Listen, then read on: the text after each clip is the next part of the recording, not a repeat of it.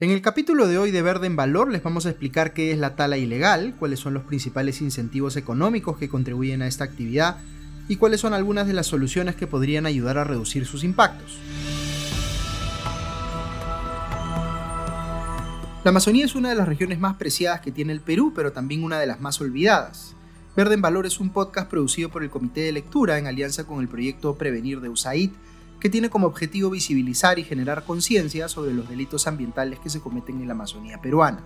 Este va a ser un viaje para reflexionar sobre cómo podemos proteger algo tan valioso como nuestros bosques amazónicos y qué herramientas tenemos a la mano para prevenir y combatir estas amenazas. También debemos entender que más allá de las responsabilidades que le corresponden al Estado, nosotros como ciudadanos y también las empresas podemos jugar un rol clave en la reducción de los delitos ambientales.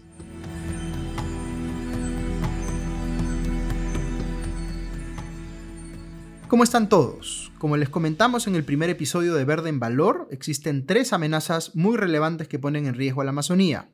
Estas son el tráfico ilícito de vía silvestre, la tala ilegal y la minería ilegal. En el segundo episodio les contamos un poco del tráfico ilícito de vía silvestre, las principales especies que se comercializan eh, ilegalmente y las repercusiones que tiene esta actividad para la Amazonía peruana.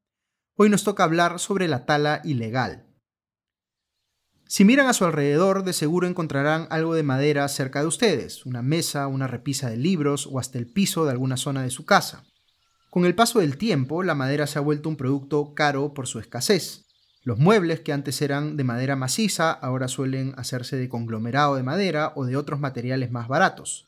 La madera va volviéndose algo cada vez más preciado y eso tiene implicancias muy relevantes para el destino de nuestra Amazonía. Pero empecemos por definir el problema. ¿Qué constituye tala ilegal? Nos referimos aquí a la tala de árboles sin licencia para llevar a cabo esta actividad o en lugares expresamente prohibidos, como sucede en áreas naturales protegidas. También se considera parte de la tala ilegal las operaciones de blanqueo, es decir, cuando se hace pasar madera ilegal como si fuera legal.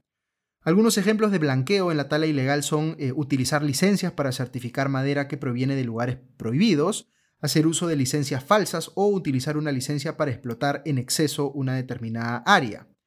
Además, tala ilegal no es solo la acción de talar árboles que no debieran ser talados, sino que se extiende a lo largo de etapas que incluyen también la transformación de esta madera y su comercialización. Se estima que a nivel mundial la tala ilegal genera entre 52.000 y 157.000 millones de dólares al año. En el Perú cerca del 41% de la producción total de madera es ilegal, es decir, poco menos de la mitad.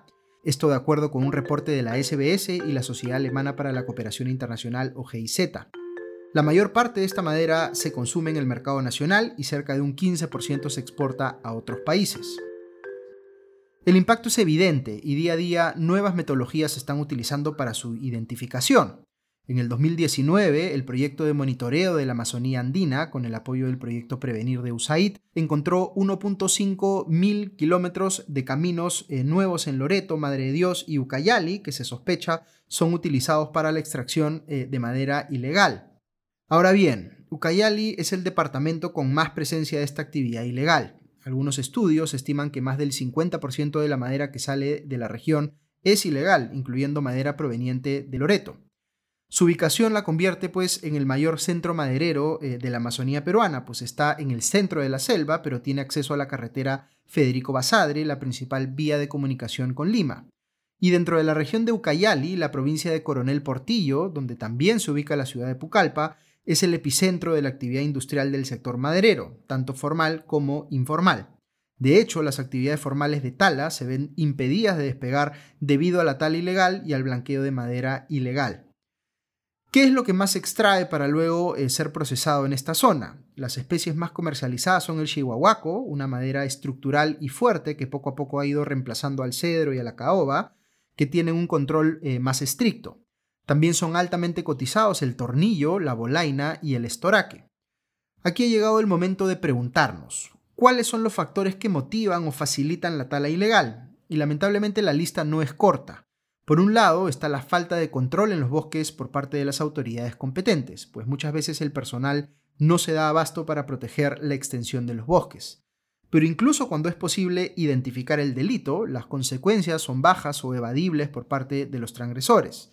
Ello se agrava debido a que existe una débil articulación entre diferentes entidades estatales y existe corrupción dentro de muchas de ellas. Y justamente porque hay poco control gubernamental, los márgenes de ganancia por operar ilegalmente son mayores. Esto hay que entenderlo así. Existen actividades que si se realizan de manera irregular son altamente perseguidas. Pongamos como ejemplo el caso de la construcción formal, en donde el costo de actuar eh, fuera de lo que establece la ley es tan grande que las empresas suelen seguir al detalle los reglamentos.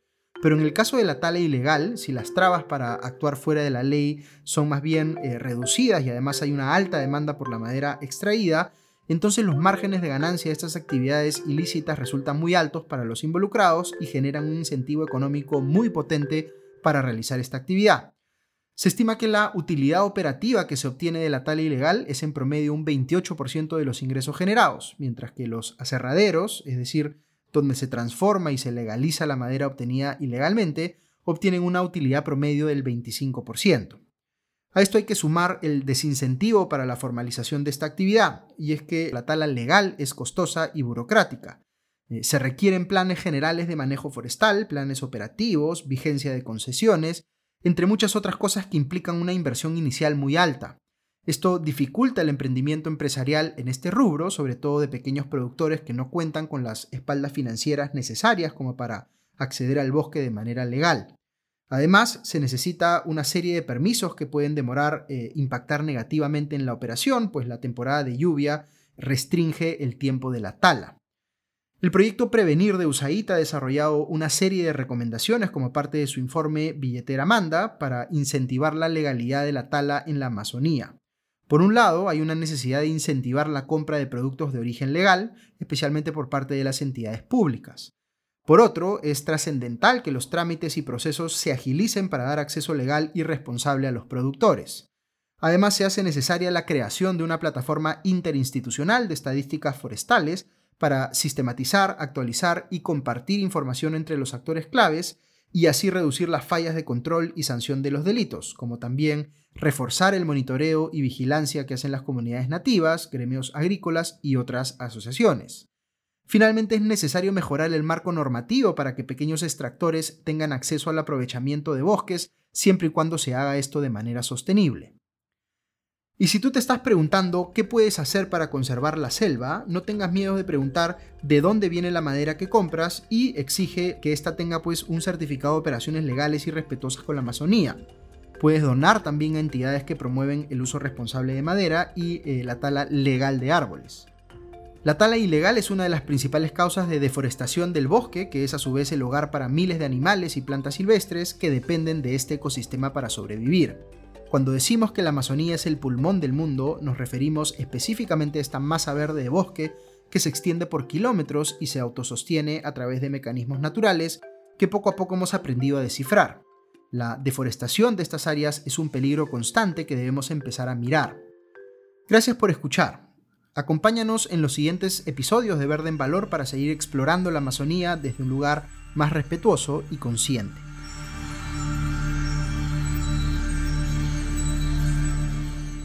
Este podcast es posible gracias al apoyo del pueblo estadounidense a través de la Agencia de los Estados Unidos para el Desarrollo Internacional, USAID. Su contenido es responsabilidad exclusiva de los autores y no refleja necesariamente los puntos de vista de USAID o del gobierno de los Estados Unidos.